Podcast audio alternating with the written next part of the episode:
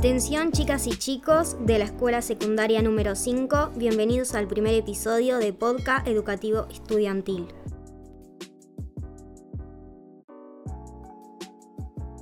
Hola, hola, hola, ¿cómo están? Aquí damos comienzo a la primera emisión de Podcast Educativo Estudiantil de la secundaria número 5. Soy Susana Villabrile, la bibliotecaria, y junto a nuestro equipo directivo y todos los profesores de las diferentes áreas, hoy damos inicio a este proyecto de podcast educativo estudiantil, que se emitirá cada 15 días trabajando en equipo con todos los profes de la escuela y los alumnos. El contenido estará formado por diversos temas relacionados con las diferentes áreas. Hola, buenos días a todos. Mi nombre es Sol Mendiberri, soy encargada de laboratorio de la secundaria número 5 y me encuentro acá con el director de la escuela, Raúl Maruf, que mm, nos va a contar por qué son importantes los podcasts en trabajarlos en la escuela. Bueno, buenos días. ¿Qué tal Sol? ¿Cómo les va? ¿Qué tal a todos? Estamos acá con alumnas de tercero, de tercer año A y B eh, estoy con la bibliotecaria y con la profesora Micaela Bartolomé y por supuesto en toda la parte de audio eh, nuestro profe de informática Alejandro Mardaraz. Bueno, por eso los, nombré a todos porque estamos formando un equipo, estamos eh, lanzando una nueva posibilidad para la escuela que es implementar la tecnología que utilizan los jóvenes en las redes sociales, que son los podcasts. Vos, Sol, me preguntaste por qué es importante. Todo lo que sea comunicación, eh, todo lo que sea la parte oral, lo que sea mejorar la lectoescritura, siempre es positivo. Creo que los podcasts ayudan a que los alumnos se puedan encontrar y puedan expresarse, porque el podcast tiene dos versiones, eh, puede ser filmada o puede ser en audio. En este caso eh, nosotros empezamos en audio, vamos a filmar una partecita como para ponerla en las redes sociales, eh, pero los actores principales por supuesto son nuestros alumnos. Acá tenemos dos, niñas de tercero eh, que se animaron a hacer esta propuesta, por supuesto con la colaboración de la profe Micaela Bartolomé y de Susana que es la que organiza. Así que por eso creo importante todo lo que sea comunicación, eh, permite a los alumnos la expresión y luego creo que también los beneficia en lo que es el autoestima del adolescente. Al poder expresarse ayuda a reforzar su, su personalidad.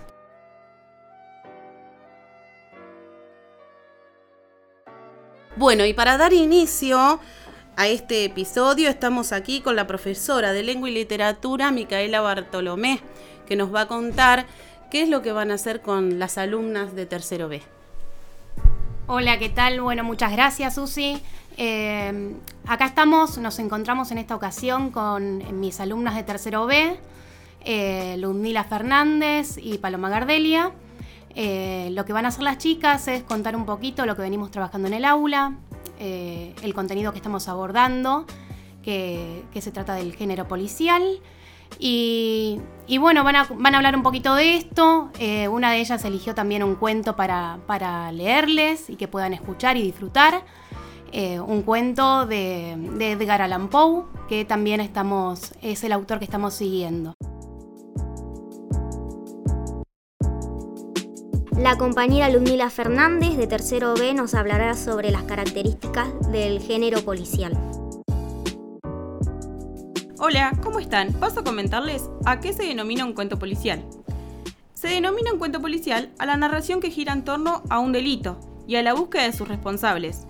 Dentro de esta está la víctima, el victimario y un investigador. Los recursos que se presentan, que presentan los cuentos policiales, son de intriga y el método hipotético.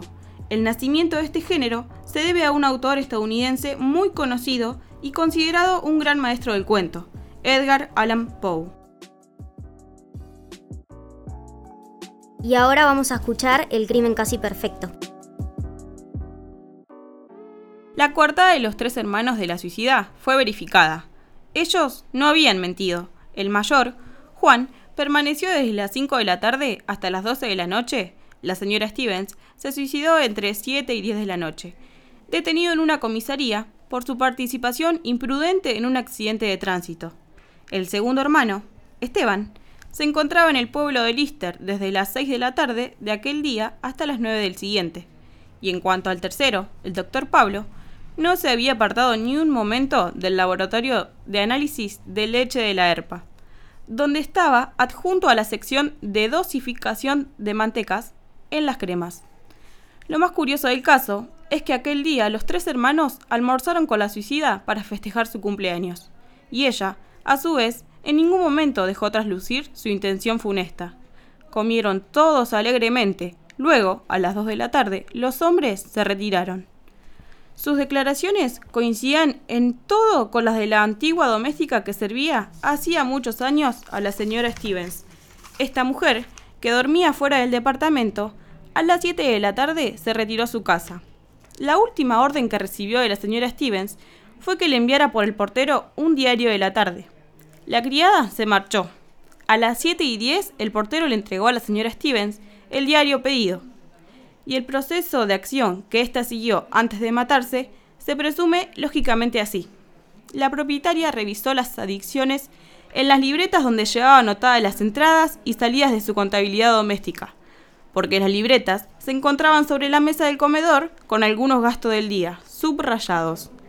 Luego se sirvió un vaso de, agua con whisky y en esta mezcla arrojó aproximadamente medio gramo de cianuro de potasio. A continuación, se puso a leer el diario, bebió el veneno y al sentirse morir trató de ponerse de pie y cayó sobre la alfombra. El periódico fue hallado entre sus dedos, tremendamente contraídos. Tal era la primera hipótesis, que se desprendía del conjunto de cosas ordenadas pacíficamente en el interior del departamento, pero como se puede apreciar, este proceso de suicidio está cargado de absurdos psicológicos. Ninguno de los funcionarios que intervinimos en la investigación podíamos aceptar congruentemente que la señora Stevens se hubiese suicidado. Sin embargo, únicamente la Stevens podía haber echado el cianuro en el vaso.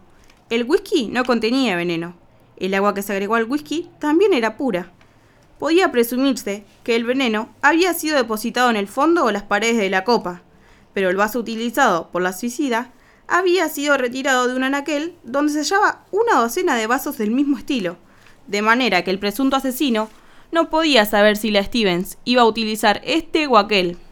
La Oficina Policial de Química nos informó que ninguno de los vasos contenía veneno adherido a sus paredes. El asunto no era fácil. Las primeras pruebas, pruebas mecánicas como las llamaba yo, nos inclinaban a aceptar que la viuda se había quitado la vida por su propia mano. Pero la evidencia de que ella estaba distraída leyendo un, periódico cuando la sorprendió la muerte transformaba en disparatada la prueba mecánica del suicidio. Tal era la situación técnica del caso cuando yo fui designado por mis superiores para continuar ocupándome de él, en cuanto a los informes de nuestro gabinete de análisis, no cabía dudar. Únicamente en el vaso donde la señora Stevens había bebido se encontraba veneno. El agua y el whisky de las botellas eran completamente inofensivos. Por otra parte, la declaración del portero era terminante. Nadie había visitado a la, señora Stevens después de que él le alcanzó el periódico. De manera que si yo, después de algunas investigaciones superficiales, hubiese cerrado el sumario informando de un suicidio, mis superiores no hubiesen podido objetar palabra. Sin embargo, para mí, cerrar el sumario significaba confesarme fracasado. La señora Stevens había sido asesinada y había un indicio que lo comprobaba. ¿Dónde se hallaba el envase que contenía el veneno antes que ella lo arrojara en su bebida? Por más que nosotros revisamos el departamento, no fue posible descubrir la caja, el sobre o el frasco que contuvo el tóxico. Aquel indicio resultaba extraordinariamente sugestivo. Además, había otro. Los hermanos de la muerta eran tres bribones. Los tres, en menos de diez años, habían despilfarrado los bienes que heredaron de sus padres. Actualmente, sus medios de vida no eran del todo satisfactorios. Juan trabajaba como ayudante de un procurador especializado en divorcios. Su conducta resultó más de una vez sospechosa y lintante con la presunción de un chantaje. Esteban era corredor de seguros y había asegurado a su hermana en una gruesa suma a su favor. En cuanto a Pablo, trabajaba de veterinario, pero estaba descalificado por la justicia e inhabilitado para ejercer su profesión, convicto de haber dopado caballos. Para no morirse de hambre, ingresó en la industria lechera, donde se ocupaba de los análisis. Tales eran los hermanos de la señora Stevens. En cuanto a esta, había enviudado tres veces. El día de su suicidio cumplió 68 años, pero era una mujer extraordinariamente conservada, gruesa, robusta, enérgica y con el cabello totalmente renegrido. Podía aspirar a casarse una cuarta vez y manejaba su casa alegremente y con puño duro. Aficionada a los placeres de la mesa, su despensa estaba excelentemente provista de vinos y comestible, y no cabe duda de que sin aquel accidente la viuda hubiera vivido 100 años. Suponer que una mujer de ese carácter era capaz de suicidarse es desconocer la naturaleza humana. Su muerte beneficiaba a cada uno de los tres hermanos con 230 mil pesos. El cadáver fue descubierto por el portero y la sirvienta a las 7 de la mañana, hora en que ésta, no pudiendo abrir la puerta, porque las hojas estaban aseguradas por dentro, con cadena de acero, llamó en su auxilio al encargado de la casa. A las 11 de la mañana, como creo haber dicho antes, estaban en nuestro poder los informes del laboratorio de análisis. A, a, las 3 de la tarde abandonaba yo la habitación en que quedaba detenida la sirvienta, con una idea brincando en el magín. ¿Y si alguien había entrado en el departamento de la viuda, rompiendo un vidrio de la ventana y colocando otro después que volcó el veneno en el vaso? Era una fantasía de novela policial, pero convenía verificar la hipótesis. Salí decepcionado del departamento, mi conjetura era absolutamente disparatada.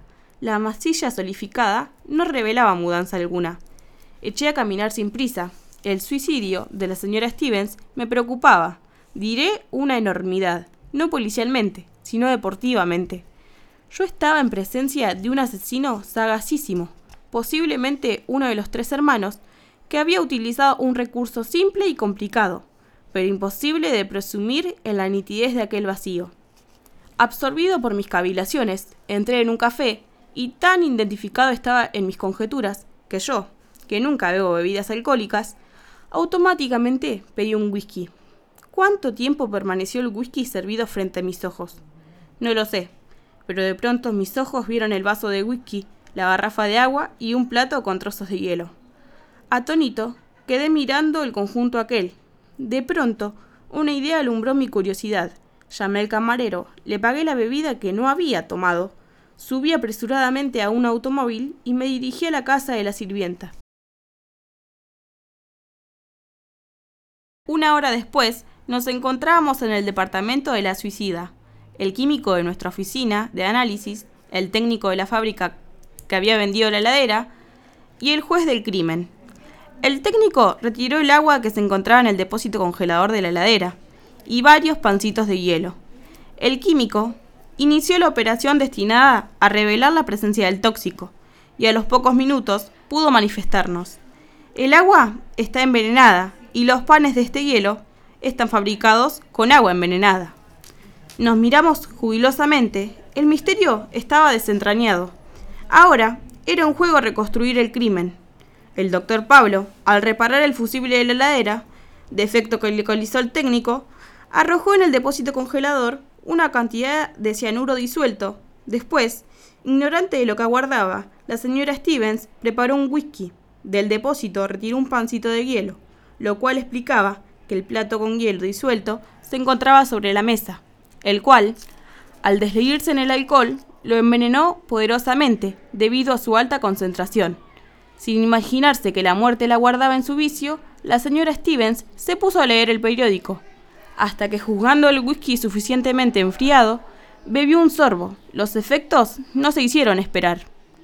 No quedaba sino ir en busca del veterinario. Inútilmente lo aguardamos en su casa. Ignorábamos dónde se encontraba. Del laboratorio donde trabajaba nos informaron que llegaría a las 10 de la noche.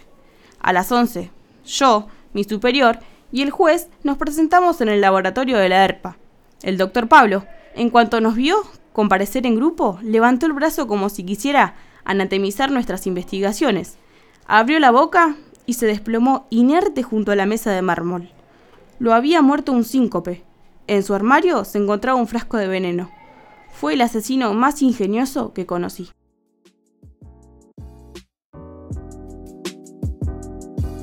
Bueno, gracias eh, a todos por compartir este primer episodio de Poca Educativo Estudiantil y nos vemos en el próximo episodio